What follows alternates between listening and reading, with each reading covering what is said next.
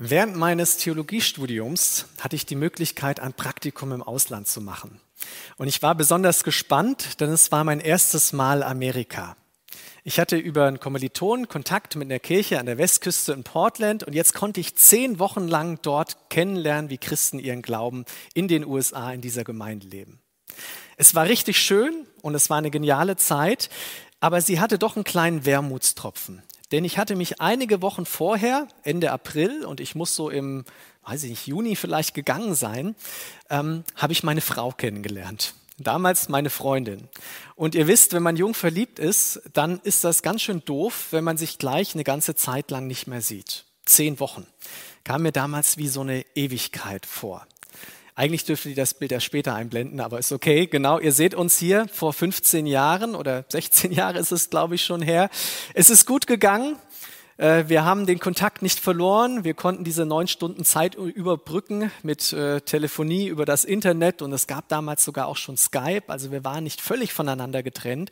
Aber ich erinnere mich trotzdem noch an diese Sehnsucht, die ich nach meiner Frau gehabt habe. Ich habe sie einfach vermisst. Ich habe gedacht, Mensch, wie doof ist das denn? Jetzt lernst du dich gerade kennen und dann bist du schon wieder getrennt. Und ich vermute, ihr alle, ihr habt das auch schon hier oder da erlebt. Ich habe mal gegoogelt, wie eine Definition von Sehnsucht lautet und die passt da ganz gut. Ähm, ich bin auf diese Definition gestoßen. Sehnsucht ist ein inniges Verlangen nach Personen, Sachen, Zuständen oder Zeitspannen. Sie ist mit dem Gefühl verbunden, den Gegenstand der Sehnsucht nicht erreichen zu können. Genauso war das ja bei mir. Ich konnte meine Frau, damals Freundin, nicht erreichen und ich hatte Sehnsucht nach ihr. Und ihr kennt das wahrscheinlich auch, wenn ihr einen Menschen habt, der euch lieb ist und dann muss er oder sie auf Geschäftsreise und ist mehrere Wochen unterwegs. Oder durch das Studium mit einem Auslandssemester eben auch eine ganze Zeit lang nicht da. Es kann sein, dass jemand gestorben ist und du vermisst diese Person und du hast immer wieder Momente der Sehnsucht, vielleicht auch Jahre nachdem die Person schon gestorben war. Oder du musstest einen Ort verlassen, der dir zu einer Heimat geworden ist. Du musstest irgendwie umziehen oder fliehen oder wie auch immer, bist du nicht mehr in dem Ort zu Hause, wo du es bisher warst und immer wieder überkommt dich eine Sehnsucht an diesen Ort. Oder vielleicht auch Sehnsucht nach einer früheren Zeit. Eine Zeit, in der manche Dinge besser waren oder zumindest im Rückblick glücklicher, einfacher und besser dir erschienen sind. Und ich glaube, wir alle sehen uns momentan auch nach einer Sache. Da denkt ihr jetzt dran, nämlich nach dem Ende von Corona und nach dem Ende von diesen Masken. Ja, wir sehen uns danach. Danach, dass Dinge sich ändern. Und ich habe mal im Internet äh, gegoogelt nach so ein paar Dingen und Zitaten, was andere schlaue Leute über Sehnsucht sagen. Und ein paar Zitate, die äh, möchte ich euch mal kurz vorstellen. Das erste Zitat, egal was man macht, egal wie sehr man sich ablenkt, egal wie laut die Musik ist, Sehnsucht ist immer lauter. Und ich finde, da liegt viel Wahrheit drin. Ähm, wenn eine Sehnsucht in uns ist, dann können wir die mit nichts wegdröhnen. Dann ist die tief in uns. Das zweite Zitat, Sehnsucht ist Heimweh, nicht nach einem bestimmten Ort, sondern nach einem ganz besonderen Menschen. Also gerade das, was ich auch von meiner Frau erzählt habe, als ich sie vermisst habe. Oder das nächste finde ich auch schön, Sehnsucht ist die Kraft, die uns hoffen und träumen lässt und uns den Mut gibt, das Unmögliche zu versuchen, um das Mögliche zu finden steckt auch viel drin. Oder ein Gedicht von Goethe, ähm, sehr kurz, aber ich habe euch nur den ersten und letzten Satz mitgebracht. Nur wer die Sehnsucht kennt, weiß, was ich leide. Und manche Gebildeten von euch wissen vielleicht schon, wie es weitergeht. Das ist ein cooles Gedicht. Ich habe es aber nur gegoogelt. Ich wusste, kannte es vorher auch nicht. Genau, wer, nur wer die Sehnsucht kennt, weiß, was ich leide. Und noch ein letztes. Je größer deine Sehnsucht nach einem Menschen ist, umso näher bist du an seinem Herzen. Je größer deine Sehnsucht nach einem Menschen ist, je näher bist du an seinem Herzen. Und ich glaube, Sehnsucht ist auch was, was uns als Menschen, die diese Sehnsucht nach Gott haben, irgendwie ins Herz gelegt ist. Ich glaube sogar, dass alle Menschen eine Sehnsucht in sich tragen. Eine Sehnsucht nach der Frage, ist da mehr? Und wo ist dieses Meer? Und wie ist dieses Meer? Und bei unseren Sehnsüchten, die wir aus diesen Briefkastenunterlagen herausgefunden haben, da sind ja auch diese zwei Dinge vorgekommen. Da wurde gesagt, ich wünsche mir, dass Jesus mehr im Mittelpunkt steht. In meinem eigenen Leben, im Gottesdienst, in Gemeinde, in meinem Hauskreis, in meinem Alltag. Jesus soll mehr in meinem Mittelpunkt sein. Das scheint nicht automatisch so, automatisch immer so zu sein. Und daran knüpft ja auch dieses zweite an, ich möchte eben Gottes Nähe spüren. Ich brauche Jesus im Mittelpunkt, weil ich ihn irgendwie erleben möchte, weil ich spüren und merken würde, er möchte, er ist bei mir, er geht mit mir und er ist mir nah. Und ich habe heute für die Predigt ähm, einen Text mitgebracht, der sich mit einer Frau befasst, die diese zwei Sehnsüchte, diese Nähe nach Jesus und diesen Jesus im Mittelpunkt haben, der, der diese Wünsche so richtig tief im Herzen stecken. Und zwar hat diese Frau an einer gewissen Situation, die im Text nicht berichtet wird, aber es ist ganz sicher, dass sie diesen Moment gehabt hat, sie ist Jesus früher schon mal begegnet. Und obwohl sie einen Beruf hat, der nicht so besonders anerkannt war und auch heute noch ist, war das so, dass Jesus ihr begegnet ist und er hat sie irgendwie total berührt. Sie hat gemerkt, Jesus, der verurteilt mich nicht. Der nimmt mich an, so wie ich bin. Der sieht mich und der, der lässt mich an sich heran und er ist mir nah. Und als sie dann hört, dass Jesus wieder in der Nähe ist, da, da kann sie gar nicht anders, da treibt sie die Sehnsucht zurück zu ihm. Sie sagt, ich will mich bei diesem Jesus bedanken, ich will ihm nochmal nahe kommen und ihm zeigen, wie sehr ich ihn liebe. Und dieses, ähm, diese Geschichte, die begegnet uns nur im Lukasevangelium. Es gibt noch eine ähnliche Geschichte, die ist aber an einem anderen Ort und mit anderen Personen.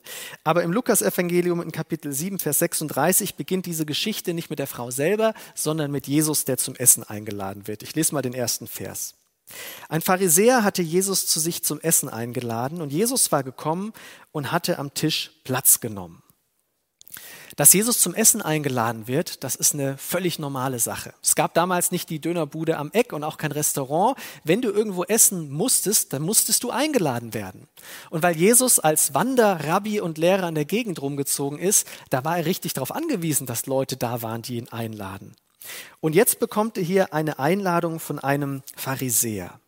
Pharisäer, das sind keine beruflichen Schriftgelehrten, also so wie die Schriftgelehrten, also die leben nicht davon, dass sie die Bibel auslegen. Das ist eine Laienbewegung. Das sind Menschen, die Gott nahe sein wollen und deshalb die Tora, die Schrift der Juden ganz genau studieren. Sie möchten ihn, möchten Gott besser kennenlernen. Und dieser Pharisäer, der möchte jetzt auch Jesus besser kennenlernen und deshalb lädt er ihn zum Essen ein. Und wenn er ihn zum Essen einladet, dann ist das nicht einfach nur so, guck mal, ich habe hier einen Snack, den schiebe ich gerade in den Ofen und fertig, sondern dann ist das ein Festessen. Dann ist das schon was auch Besonderes, ein Abendessen. Männer saßen damals um einen Tisch herum, wobei saßen, eigentlich lagen die eher so auf dem Boden, auf Polstern. Es gab da nicht so die Stühle und sie haben ihre Schuhe ausgezogen, sie haben sich hingelegt und dann saßen sie da gemeinsam in der Runde und dann wurde nach und nach das Essen serviert.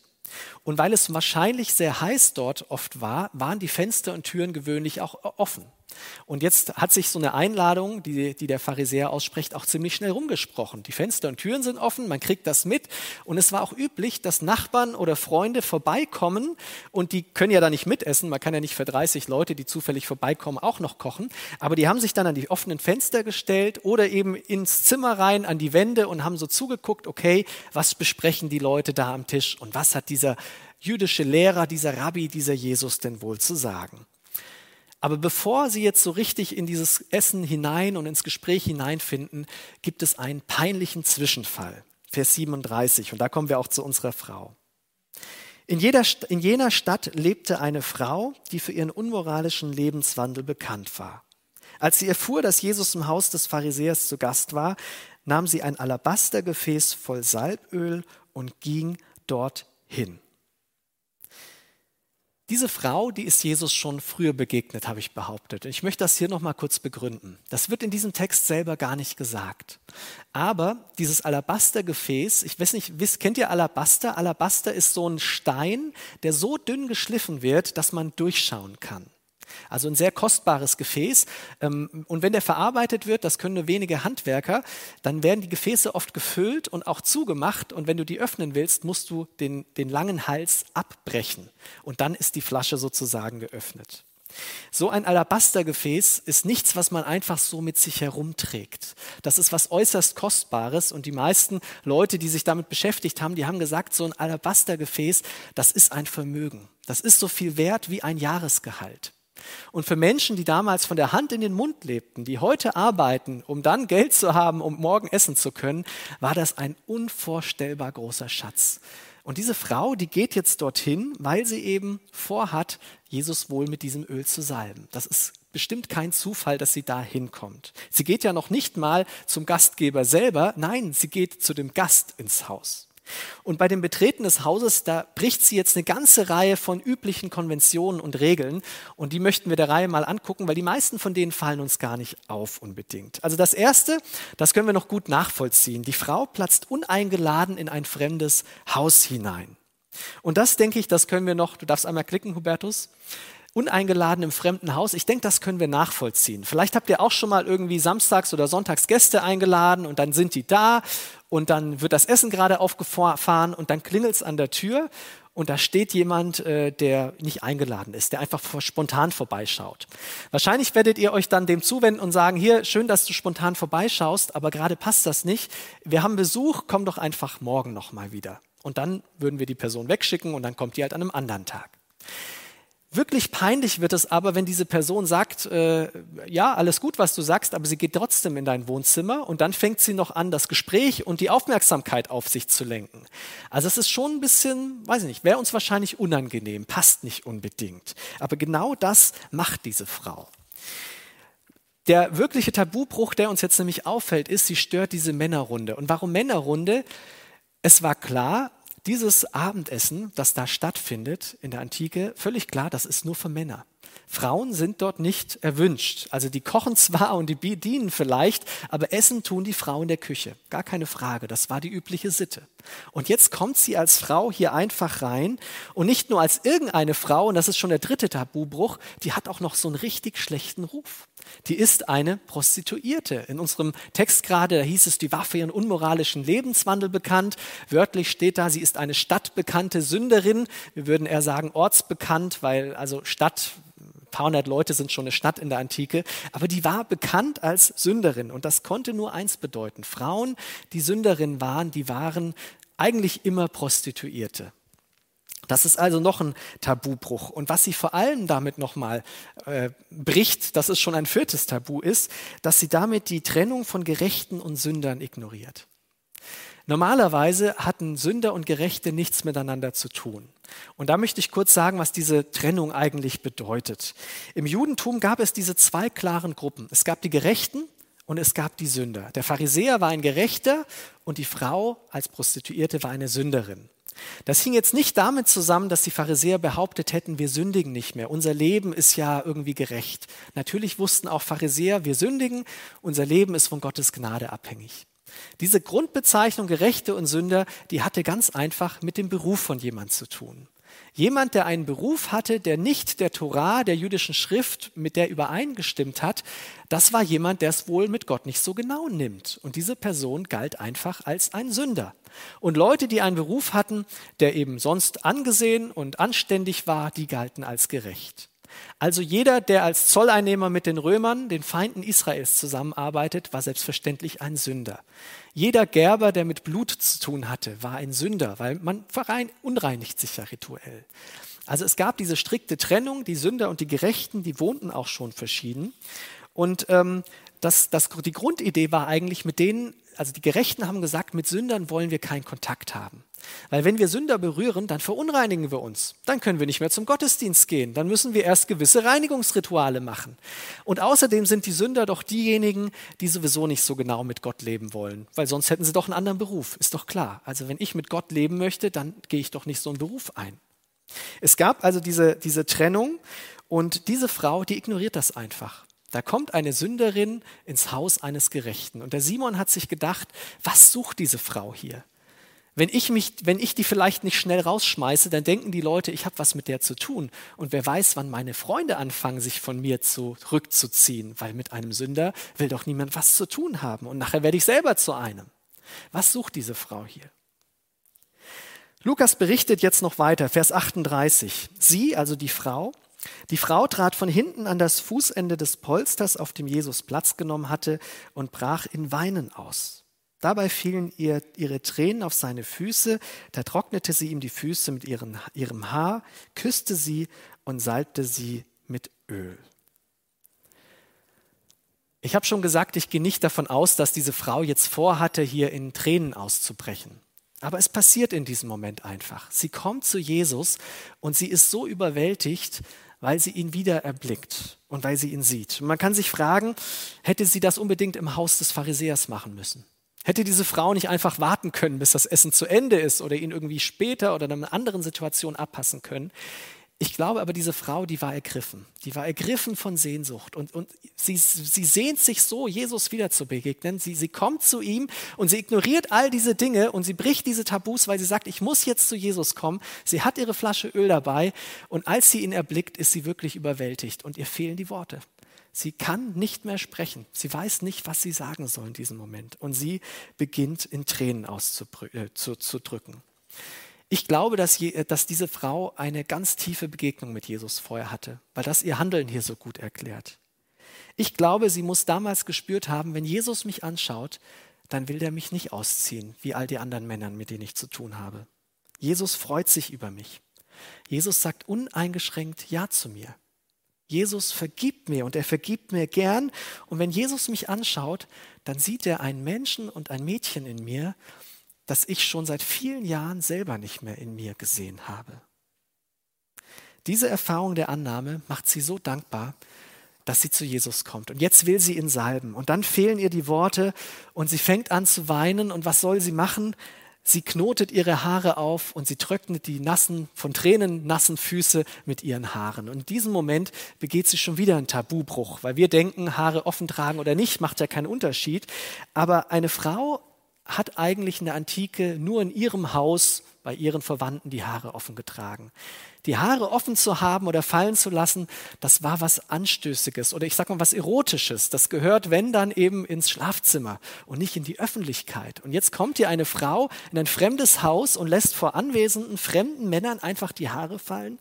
Das geht eigentlich gar nicht. Ich, wir würden vielleicht sagen, die entblößt sich da, die zieht sich da aus. Was macht die Frau da?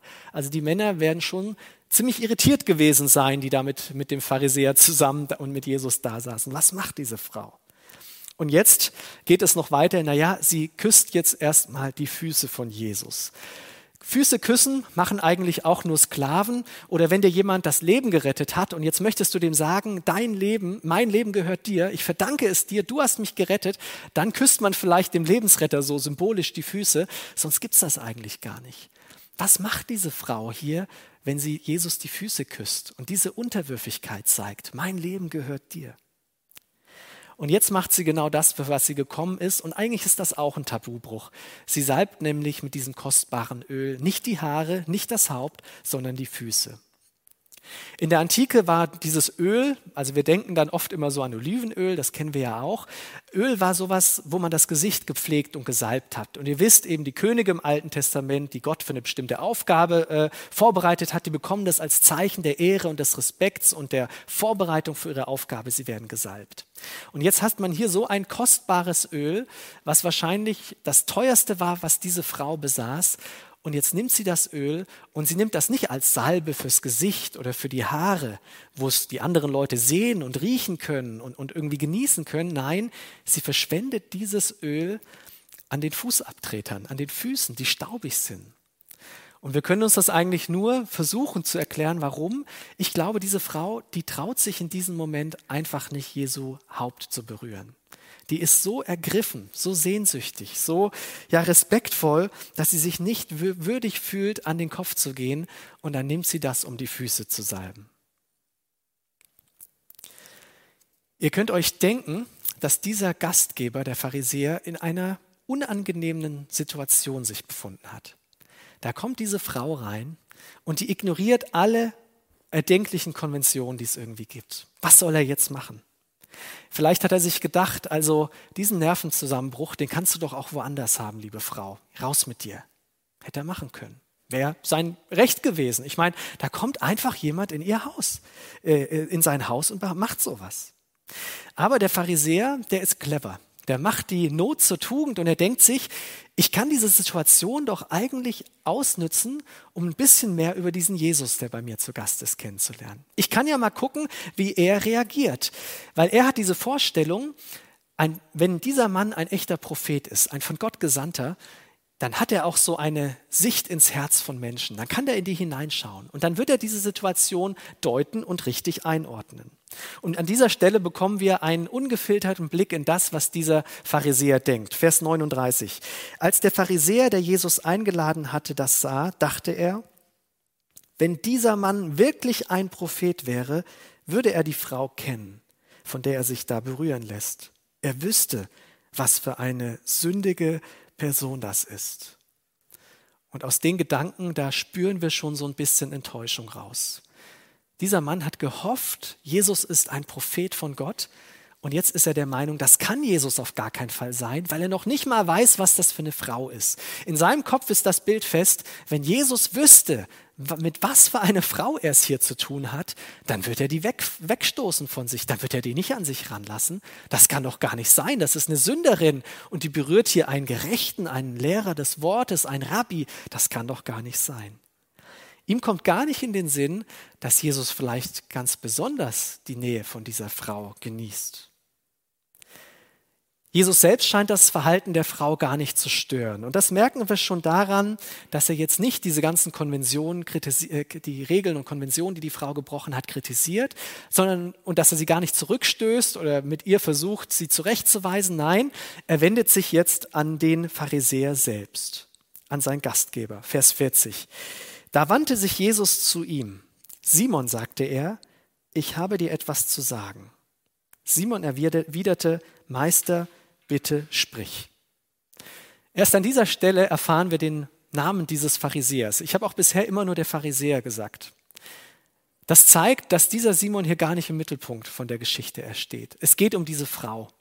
Jetzt kann man sich fragen, ja, aber wo ist denn der Name von dieser stadtbekannten Sünderin? Wenn die Stadt bekannt ist, ja, dann muss die doch jeder wissen, also den Namen kennen. Warum steht dann ihr Name nicht?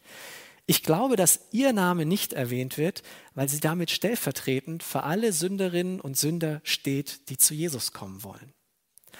Und jetzt schauen wir weiter. Also, er sagt, Simon, ich habe dir was zu sagen. Und spannend ist, was Jesus jetzt sagt. Jesus rechtfertigt jetzt nicht einfach das Verhalten der Frau oder klärt diese ganzen ja, gebrochenen Regeln auf, sondern er erzählt ein Gleichnis. Und mit diesem Schachzug lenkt er den Blick vom Konflikt und der Situation und den Gedanken, die Simon schon fest im Kopf hat, weg. Und er lädt ihn ein, auf eine neue Sicht, äh, sich auf eine neue Sicht der Dinge einzulassen und neu über die Situation nachzudenken, aus einer anderen Perspektive. Deshalb erzählt jetzt Jesus, Vers 41, folgendes kurzes Gleichnis. Er sagt, zwei Männer hatten Schulden bei einem Geldverleiher, begann Jesus. Der eine schuldete ihm 500 Denare, der andere 50. Keiner der beiden konnte seine Schulden zurückzahlen, da erließ er sie ihnen. Es geht um einen Geldverleiher, der zwei Menschen Geld schuldet. Wenn wir das so umrechnen, der Denar, ein Tageslohn, sagen wir mal, der eine schuldet dem Geldverleiher zwei Monate an finanziellen Mitteln, der andere etwa zwei Jahre, etwa zehnmal mehr. Und weil sie ihre Schulden nicht zurückzahlen können, da erlässt dieser Schuldverleiher denen das Geld. Warum? wird in dem Text auch klar gesagt, es gibt keinen anderen Ausweg. Keiner der beiden kann seine Schulden zurückzahlen. Und Jesus beendet dieses Gleichnis jetzt gleich mit einer Frage, was meinst du? Was meinst du? Welcher von den beiden wird ihm gegenüber wohl größere Dankbarkeit empfinden? Simon antwortete, ich nehme an, der, dem er die größere Schuld erlassen hat. Richtig, erwiderte Jesus. Simon und den Anwesenden ist irgendwie bewusst, was Jesus hier erzählt, hat natürlich mit der Situation hier zu tun. Also Jesus erzählt nicht einfach ein Gleichnis, um das Thema völlig zu ignorieren, sondern natürlich erzählt er das jetzt, um das auf diese Situation ähm, anzuwenden. Und Simon merkt irgendwie, es scheint in diesem Gleichnis nicht einen Gerechten und einen Sünder zu geben. Diese Gruppen gibt es hier gar nicht. Ja, es gibt hier einen, der richtig viel Schulden hat. Das ist sicherlich diese Prostituierte, zehnmal mehr als ich. Aber dann gibt es jemand anderes und der hat auch einen gewissen Anteil an Schuld. Und für Jesus, oder zumindest in diesem Gleichnis, spielt es für den Schuld, äh, für den Geldverleiher gar keine Rolle, ob der eine viel oder weniger Schulden hat. Er sagt, der Unterschied ist gar nicht entscheidend, das Problem ist doch dasselbe. Beide können es nicht zurückzahlen. Der Geldverleiher, der erlässt jedem unterschiedlich viel, aber er erlässt beiden alles. Jesus zeigt damit, alle Menschen sind doch auf Vergebung angewiesen. Simon, du, der du als Pharisäer wahrscheinlich nicht so viel Schuld hast wie diese Frau, aber du brauchst genauso Vergebung wie diese Frau, die diese ganz große Schuld im Leben trägt. Und dann dreht Jesus den Spieß sogar um, indem er jetzt eine ganze Reihe von Dingen aufzeigt, äh, was die Frau an Gutes, Gutem getan hat und was Simon versäumt hat. Ab Vers 44.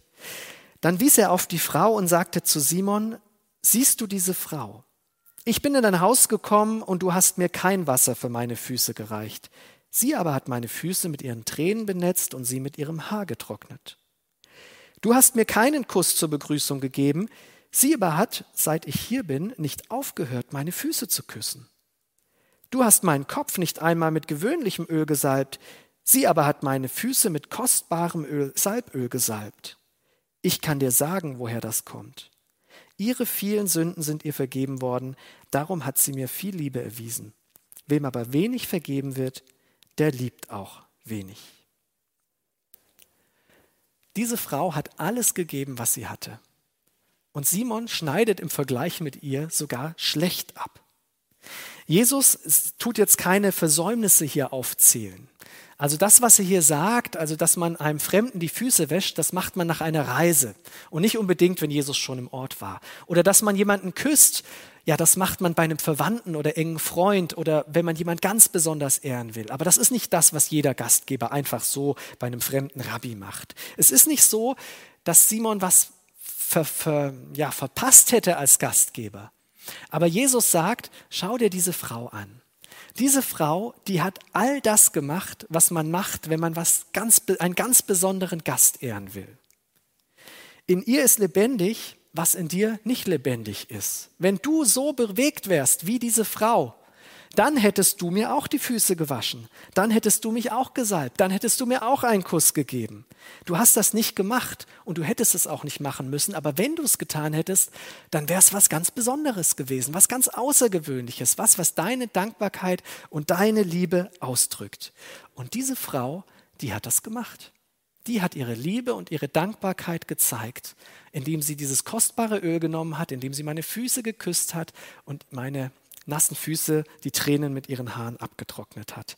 Und dann sagt Jesus in Vers 48, und zu der Frau sagte Jesus, deine Sünden sind dir vergeben. Und im Griechischen findet hier ein Zeitwechsel statt. Das steht hier im Perfekt. Und das Perfekt betont, betont so das Ergebnis, das Ende der Sache eigentlich.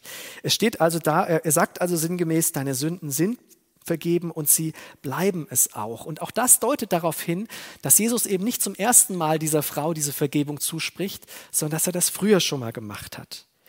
Er, er betrachtet diese Frau in dieser Geschichte die ganze Zeit nicht als eine Übertreterin und Tabubrecherin, sondern er betrachtet sie die ganze Zeit als ein Mensch, dem die Sünden vergeben sind und der sich Gott nähert. Und darum lässt Jesus das auch zu.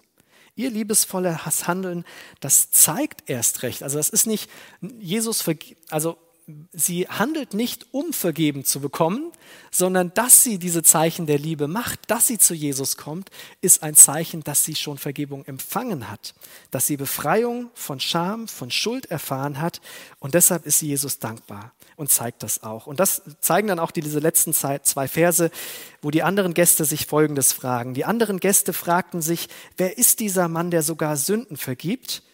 Jesus aber sagte zu der Frau, dein Glaube hat dich gerettet, geh in Frieden. Also nicht dein Handeln hat dich hier gerettet, äh, gerettet, sondern dein Glaube hat dich gerettet. Geh hin in Frieden. Diese Frau soll im Frieden hingehen, selbst dann, wenn andere sie noch immer als Sünderin abstempeln. Sie soll mit Gottes umfassenden Frieden gehen. Es ist ein langer Text, und es ist ein spannender Text und es gibt aber doch ein paar Dinge, wo ich glaube, da können wir wirklich was für uns mitnehmen. Und es, äh, dieser Text, der, der zeigt mir drei Dinge und das erste ist, Jesus liebt unterschiedlos alle Menschen. Das zeigt mir dieser Text. Und dieser Text fordert mich auch gleichzeitig heraus, mich zu fragen, und wie geht es eigentlich mir damit? Wie begegne ich eigentlich anderen Menschen? Jesus ist derjenige, der sowohl mit Sündern und Prostituierten zu Tisch sitzt, als auch mit Gerechten, so wie, äh, so wie äh, der Pharisäer das war. Ein paar Verse vor unserem Kapitel in Lukas 7, da wird Jesus noch vorgeworfen, er sei ein Schlemmer und Säufer, ein Freund der Zolleinnehmer und Sünder. Also egal wie er es gemacht hat, den Leuten war es irgendwie nie so richtig recht.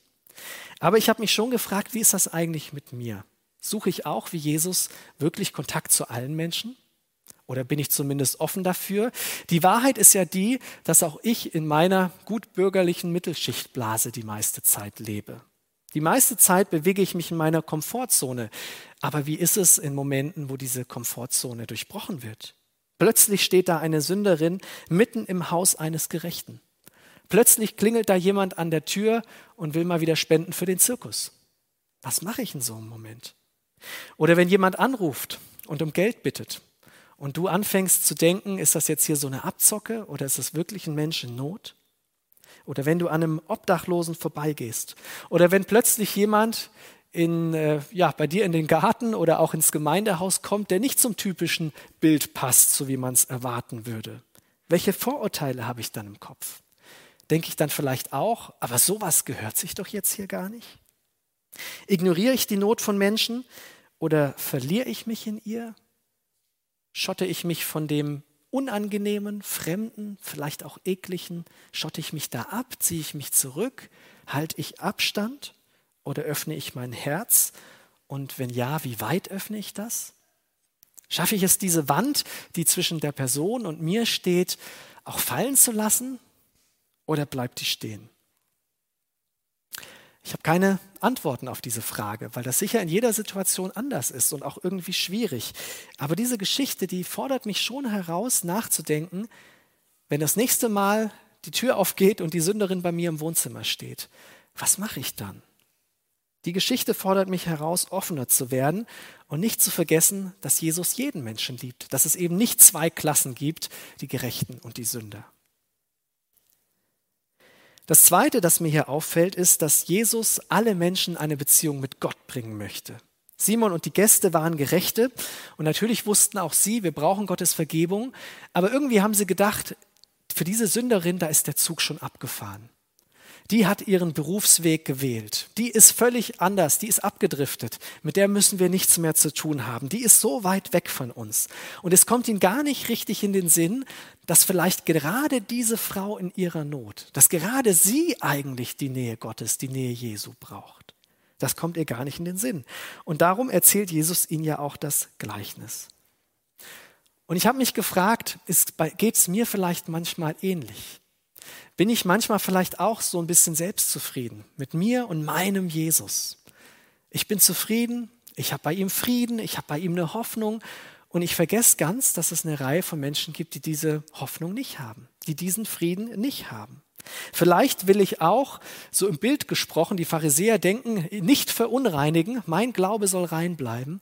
Vielleicht denken wir das übertragen in gewisser Weise auch, dass wir denken, oh, wenn ich mich mit diesen Leuten oder ihren Gedanken oder ihrer Fremdheit oder ihrem Glauben oder ihrem Zweifel oder ihrem was auch immer beschäftige, ja, vielleicht werde ich dann selber auch ein Unreiner und wir halten uns eher zurück. Aber ich merke, dass Jesus hier eine Beziehung zu allen Menschen will. Und ich denke nicht, dass es der Aufruf zum blinden Aktionismus ist, ähm, aber es ist zumindest die Einladung zu sagen, sei dir nicht selbst genug. Menschen brauchen Jesus und wir sollen diese Botschaft auch weitergeben und nicht denken, ja, wir haben sie ja und die anderen brauchen sie nicht. Also das fordert uns in unserer Bequemlichkeit sicherlich immer wieder heraus. Und dann noch ein dritter und letzter Gedanke hier. Jesus freut sich, wenn sich unser Glaube in konkreten Taten zeigt. Weil das ist ja diese spannende Frage. Wenn wir mit Jesus unterwegs sind und wenn wir wissen, er hat uns unsere Schuld genommen, er hat uns befreit, er hat mir meine Schande weggenommen, ich darf frei von ihm sein. Ich muss mich nicht an dem festmachen, was ich mal gemacht oder getan habe, sondern er sieht mich mit seinen liebenden Augen, ich bin frei, dann macht das was in mir. Aber besonders schön ist auch, wenn das irgendwie nicht nur im Kopf bleibt, sondern sich in Taten zeigt, in der konkreten Handlung. Es ist ja nicht so, dass äh, Simon der Pharisäer völlig falsch gewesen wäre oder dass er völlig falsch glauben würde. Das denke ich gar nicht. Aber Jesus freut sich total darüber, dass diese Frau ihre Dankbarkeit auch zeigt. Ich denke schon, dass die meisten von uns sehr, sehr dankbar sind für ihre Beziehung mit Jesus. Dass wir innerlich glücklich sind, dass wir sagen, Jesus, wir lieben dich. Und das ist auch alles gut. Aber Jesus freut sich, wenn diese Dankbarkeit nicht nur im Kopf bleibt, sondern wenn sie die Hand übergeht, wenn wir diese Dankbarkeit auch zeigen. Das beste Beispiel ist immer, warum geben wir als Christen einen Teil unseres Geldes ab? Warum unterstützen wir Menschen in Not oder warum bauen wir die Gemeinde mit? Warum tun wir das? Ja, die einzige oder der einzige gute Hintergrund, warum wir das machen, der ist doch der, weil ich von Gott beschenkt bin weil ich von ihm angenommen bin, deshalb kann ich von meinem Beschenkten auch was weitergeben.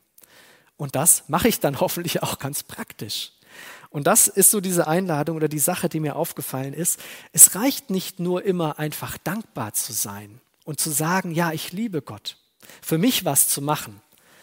Das ist natürlich, es geht hier nicht darum, sich den Glauben zu verdienen. Also versteht mich nicht falsch. Die Frau bekommt von Jesus nicht gesagt, dein Handeln hat dich gerettet. Nein, natürlich hat dich dein Glaube gerettet, aber ihr Glaube, der hat eben eine Auswirkung. Der bringt Frucht, sie macht was. Und ich glaube, das ist schon auch die Einladung und da freut sich Gott, wenn unser Glaube eben auch ganz konkret in unserem Handeln deutlich wird. Wenn wir Jesus unsere Liebe und unsere Dankbarkeit eben auch in konkretem Handeln in den allermeisten Fällen eben an unserem Nächsten zeigen. Diese Frau, die hat gespürt, dass Jesus sie annimmt und nicht verurteilt. Und deshalb möchte sie sich auch innerlich verändern. Wir wissen nicht, wie diese Geschichte weitergeht und wir wissen noch nicht mal, ob diese Frau bis dahin, wenn sie die stadtbekannte Sünderin war, schon aus ihrem Beruf sozusagen rausgefunden hat, ob sie der Prostitution entkommen ist. W wissen wir gar nicht. Es wird auch nicht, Jesus sagt hier auch nicht, geh hin in Frieden, dein Glaube hat dich gerettet, aber tu dies und das nicht mehr. Wir wissen nicht, ob sie schon aufgehört hat, in diesem Beruf tätig zu sein oder ja, wie es weitergeht, wie ihre Not und ihre Situation, ja, wir wissen es nicht. Aber diese Frau, die hat gemerkt, wenn Jesus mich anschaut, dann sieht er einen Menschen in mir, der wertvoll und kostbar ist. Einen, den ich selber vielleicht gar nicht mehr gesehen habe. Und ich möchte mehr und mehr zu diesem Menschen werden, den, den Jesus in mir sieht, den Gott in mich hineingelegt hat. Und das motiviert mich auch, Frucht zu bringen, mich zu verändern, zu dem zu werden, den Gott in mich hineingelegt hat. Weil das, ja, manchmal sagt man das so, aber ich finde den Begriff gar nicht so schlecht, dass in uns so eine Art beste Version von uns selbst. Wer bin ich eigentlich von mir selbst? Ich möchte zu dem werden, der ich wirklich im Kern bin, zu dem Mensch, den Gott in mich hineingelegt hat. Viele Fragen bleiben am Ende dieser Geschichte offen. Was macht jetzt Simon? Lässt er jetzt die Frau zu sich an den Tisch sitzen? Vermute ich jetzt eher nicht. Das wäre ja noch ein Tabubruch gewesen. Jetzt bleibt die auch noch da und diskutiert und isst mit uns. Hat Simon aber seine Einstellung zumindest geändert und diese Einteilung Gerechte und Sünde aufgehoben? Wir wissen es auch nicht genau. Viele Dinge bleiben offen. Und ich glaube, deshalb ist diese Geschichte am Ende auch eine Einladung an dich und an mich zu fragen, wie lebe ich jetzt eigentlich mein Leben weiter? Wo kann ich mich sehen bei dieser Sünderin, die ohne Namen bleibt? Wo stehe ich eigentlich? Und versuche ich, wo versuche ich, mich Jesus zu nähern? Wo stelle ich ihn in meinen Mittelpunkt? Und wo treibt mich die Sehnsucht zu ihm? Und wo erlebe ich diese Annahme bei ihm? Gott lädt uns mit dieser Geschichte ein, Selbstgeschichte zu schreiben, von dieser Frau zu lernen, unsere Dankbarkeit nicht nur zu sagen, sondern auch zu zeigen. Amen.